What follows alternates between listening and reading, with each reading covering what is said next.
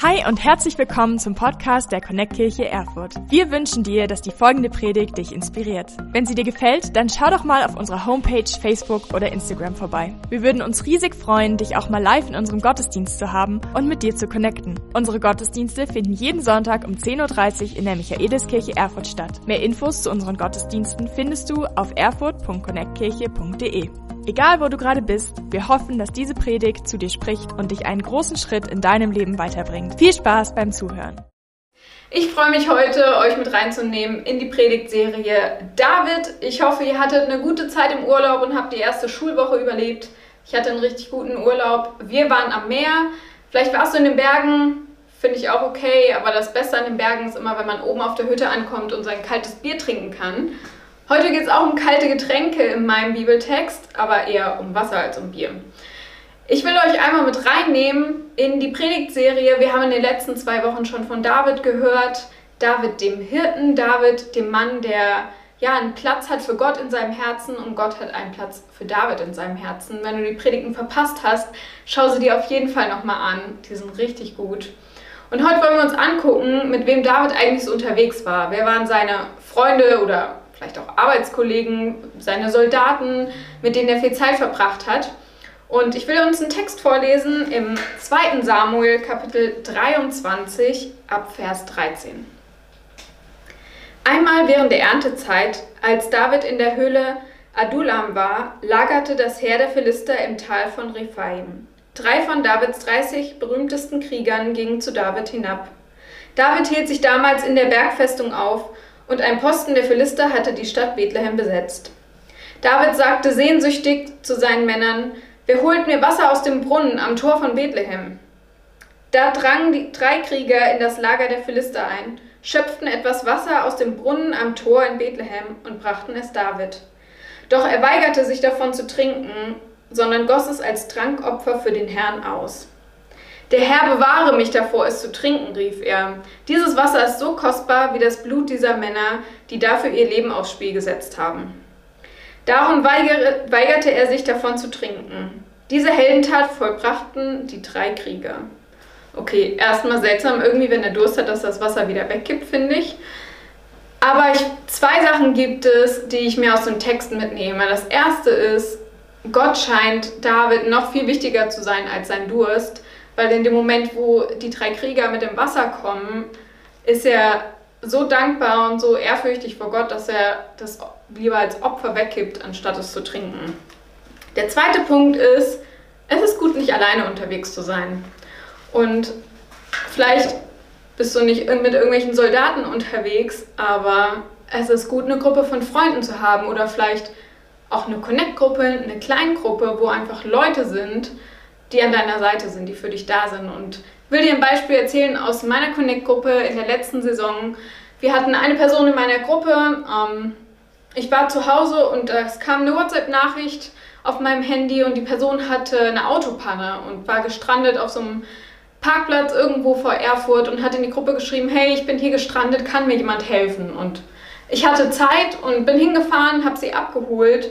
Aber das Coole daran war, nicht nur ich habe reagiert auf diese Nachricht, sondern ganz viele andere auch aus der Connect-Gruppe und haben hinterher gefragt, ob alles klappt, ob sie ihr ein Auto leihen sollen, ob sie ihr irgendwie helfen können. Und diese Begegnung hat total den Unterschied gemacht, denn Hannah und Andy, denen das mit dem Auto passiert ist, waren zu dem Zeitpunkt ganz neu in der Kirche und haben durch ihre Connect-Gruppen richtig Freunde gefunden. Sie haben Anschluss in der Kirche gefunden und sie durften erleben, wie Gott versorgt und Freundschaften schenkt, indem einfach Leute da waren, ja, die auch bei einer Autopanne geholfen haben. Deswegen mach's wie Hannah und Andy und mach's wie David und such dir eine Connect-Gruppe in der neuen Saison. Ab 20. September geht's los und ich würde es lieben, wenn du dich anmeldest, wenn du auf der Website vorbeischaust und da echt erlebst, was es heißt, dass da Freunde sind, die für dich Wasser holen gehen, die dir helfen mit deinem Auto und vielen anderen Dingen, wo ihr zusammen unterwegs sein könnt, Gott besser kennenzulernen und mit ihm unterwegs zu sein, ihm nachzufolgen. Hey, mega, vielen Dank, Katha. Ich finde es so spannend, dass Connect-Gruppen wirklich so ein tragender Punkt ist und dass es auch für David als Krieger so relevant war. David als Krieger hat Katha schon erwähnt, hat er so seine besonderen 30 und seine besonderen 3. Und um einen dieser besonderen 3 geht es im nächsten Punkt. Nämlich einer von denen hieß Shama aus Hara. Interessanter Name. Er war einer der ganz besonderen Helden und wird in, dieser Liste erwähnt. Und zwar als drittes. Und das lesen wir in 2 Samuel 23, 11 bis 12. Dort heißt es, nach ihm war Shama, der Sohn Ages aus Hara. Also wer an dem Punkt nicht an Shamha denkt, keine Ahnung. Als die Philister sich sammelten zu einem Heer, es war dort ein Stück Acker mit Linsen, und das Volk vor den Philistern floh, da trat er, also Shama, mitten auf das Stück und entriss es den Philistern und schlug sie, und der Herr gab großes Heil. Okay, drei Punkte, die ich aus diesen zwei Versen lerne. Erster Punkt, mit Namen macht man keine Witze. Also dieser Name, was auch immer er bedeutet, mit Namen scherzt man nicht. Ich habe von Freunden gehört, die ähm, haben einen Namen für ihre Tochter gesucht, zwei, drei Jahre her, und haben im Internet ein bisschen gegoogelt und sind dort auf diesen interessanten Vorschlag gekommen. Ihre Tochter wollten sie Josie nennen, mit einer ganz besonderen Schreibweise, nämlich J-O-S-E Apostroph was Josie heißen soll, in der Praxis aber eher José ist und ein Männername ist. Also mit Namen scherzt man nicht. Zweiter Punkt, vielleicht ein bisschen relevanter, ein bisschen wichtiger. David hatte sein Team. Wir sehen diese drei ganz besonderen Helden. Einer von denen, Shama, gehörte zu seinem Team und er war zum Großteil für den Ruhm und den Erfolg Davids verantwortlich, weil er dieses Stück Land, diesen Acker wieder an sich gerissen hat und für das Volk Israel verteidigt hat. Das Heer Israel ist am Fliehen. Shama, mit diesem ganz besonderen Namen, tritt ein, kämpft sich dieses Stück Land, diesen Linsenacker zurück und wird zu einem Möglichmacher für Davids Team, für Davids Heer. Er ist derjenige, der diesen Acker zurückkämpft. Ich glaube, wenn Shama mit diesem besonderen Namen nicht so besonders gehandelt hätte, also wenn dieser Linsenacker so irrelevant gewesen wäre, da wäre er gar nicht aufgeführt gewesen in dieser Zählung, in diesen besonderen drei. Vielleicht stehst du heute da und sagst, hey, ich bin auch Möglichmacher, aber hey, ich stelle nur Stühle hin. Ich sammle nur die Kohle ein oder ich sage nur freundlich Hallo am Eingang. Ich möchte sagen, du bist auch so ein Möglichmacher wie Shama, hoffentlich mit einem besseren Namen. Aber auch du machst einen Unterschied für ein größeres Team, für eine für ein größeres Bild. Der, zweite, der dritte Punkt ist, wir wollen unser Bestes geben. Genau das sehe ich hier auch, denn am Ende war es vielleicht nur ein Linsenacker, aber Shama hat sein Leben dafür riskiert. Dass jemand sein Leben für einen Linsenacker investiert, ist etwas ganz Besonderes. Und vielleicht denkst du auch, ja, wo investiere ich mein Leben? Ich bin kein Krieger, ich bin kein Held. Aber da, wo du bist, in deinem Team, in deiner Gruppe, in deiner Familie, zu Hause, auf Arbeit oder auf der Schule, hey, du riskierst vielleicht auch dein Leben oder du investierst vielmehr dein Leben. Du investierst deine Kohle, du investierst deine Zeit, deine Energie, du investierst dein freies Wochenende, deine Semesterferien, du investierst dein Zuhause, du investierst dich, damit Menschen Jesus kennenlernen können und in Nachfolge begleitet werden können. Wir gehören alle zu einem größeren Team. Ich sehe das jeden Sonntagmorgen aufs Neue, wenn wir alles Mögliche aufbauen für einen Gottesdienst. Spätestens beim Vorgebet sehe ich, okay, es geht nicht nur um das Logistikteam, nicht nur um das Production-Team oder Worship-Team, Gastgeber-Team, Kids-Team, Predigt-Team, Finanzteam. Es geht nicht nur um dieses eine oder diese einzelnen Team, Teams, es geht um das große ganze Team. Wir sind ein Team. Spätestens beim Abbauen, nach dem Abbauen, bei der Highlight-Runde sehe ich wieder, wow, das alles war nur möglich, weil wir ein Team waren. Nicht das beste Team, nicht das größte Team, sondern wir waren ein Team. Und genauso auch letzten Sonntag im Brüdergarten bei unserem Open-Air-Gottesdienst. Wir waren nicht nur eine Kirche, ein Team, nein, wir haben das Ganze zusammen mit der landeskirchlichen Gemeinschaft gerockt. Und wir waren alle zusammen, eine Kirche, ein Team. David als Krieger war so erfolgreich, weil er sein Team hatte. Und wir als Kirche können nur so erfolgreich sein und etwas schaffen, wenn wir uns als ein Team sehen, als ein Team verstehen und auch als ein Team handeln. Hey, danke Katha und danke Alex für den Hammer-Einstieg. Ich finde es so stark, dass wir als Kirche Gruppen und Teams haben, in denen wir gemeinsam unterwegs sind, in denen wir unsere Kämpfe teilen. Und ich glaube, genau das macht Kirche aus, dass wir nicht allein unterwegs sind, sondern dass wir wissen, wir sind als Gruppen, als Teams gemeinsam unterwegs. Aber ich glaube, wir alle kennen auch Momente, in denen wir menschlich gesehen an unsere Grenzen kommen. An Momente, in denen wir das Gefühl haben, dass uns keiner helfen kann, selbst wenn wir eine Armee von Leuten neben uns haben. Und auch David kennt diese Momente, wo er sich inmitten von Hunderten von Menschen allein und machtlos fühlt.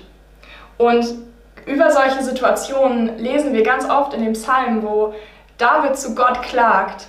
Ähm, aber genauso lesen wir immer wieder, wie er sich in all dem auf eine Wahrheit beruft. Und auch davon lesen wir in dem Psalm. Und ich möchte euch ein Beispiel dafür einfach vorlesen aus Psalm 33, Verse 16 und 18. Dort schreibt David, ein König siegt nicht durch die Größe seines Heeres, ein starker Krieger befreit sich nicht durch seine große Kraft. Selbst dein Pferd kann dir nicht den Sieg verschaffen, mit all seiner unbändigen Kraft kann es dir nicht helfen. Der Herr aber beschützt alle, die ihm gehorchen und auf seine Gnade vertrauen. Hey, was mir das zeigt, ist, dass David wusste, dass es am Ende nicht auf seine Kraft ankommt oder auf die Größe seines Heeres, seiner Armee und dass nicht er am Ende kämpft, sondern Gott für ihn. Und dass da, wo seine menschlichen Möglichkeiten enden, ein Gott ist, dem alles möglich ist. Und ich glaube, dass er das mit Bestimmtheit immer wieder so sagen konnte, weil er das ab seinem ersten Kampf genauso erlebt hat. Und diesen ersten Kampf davon lesen wir ähm, in 1 Samuel 17, im ersten Teil der Bibel. Es ist die Geschichte von David gegen Goliath. Vielleicht kommt sie dem einen oder anderen bekannt vor. Alex hat vor ein paar Wochen schon äh, mal darüber gepredigt und hey, hör, sie dir, hör dir die Predigt auf jeden Fall an. Ähm, aber ich möchte noch mal auf ein paar Aspekte davon eingehen. Ähm, und für alle, die die Predigt noch nicht gehört haben, fasse ich noch mal kurz diese Geschichte von David gegen Goliath zusammen. Davids Brüder waren damals in der Armee Israels und diese Armee stand den Philistern gegenüber. Und aus diesem Heer der Philister tritt ein Mann hervor. Drei Meter groß, schwer bewaffnet, scheinbar unbesiegbar. Und sein Name war Goliath. Und dieser Goliath fordert die Israeliten heraus und sagt, hey, stellt mir einen Mann, mit dem ich in den Zweikampf gehe und wer diesen Zweikampf gewinnt, der gewinnt alles. So das entscheidet den Krieg. Und keiner hat sich getraut, gegen diesen Mann anzutreten. In dieser Zeit kommt David zu seinen Brüdern, um ihnen eigentlich was zu essen zu bringen und hört davon. Und er geht zum König und er sagt ihm, hey, ich bin bereit, gegen diesen Mann zu kämpfen. Und er sagt in, diesem, in dieser Begebenheit, sagt er einen Satz, der mich so beeindruckt. Und den lesen wir in 1 Samuel 17, Vers 37. Da sagt David, der Herr, der mich aus den Klauen des Löwen und des Bären gerettet hat, wird mich auch vor diesem Philister retten.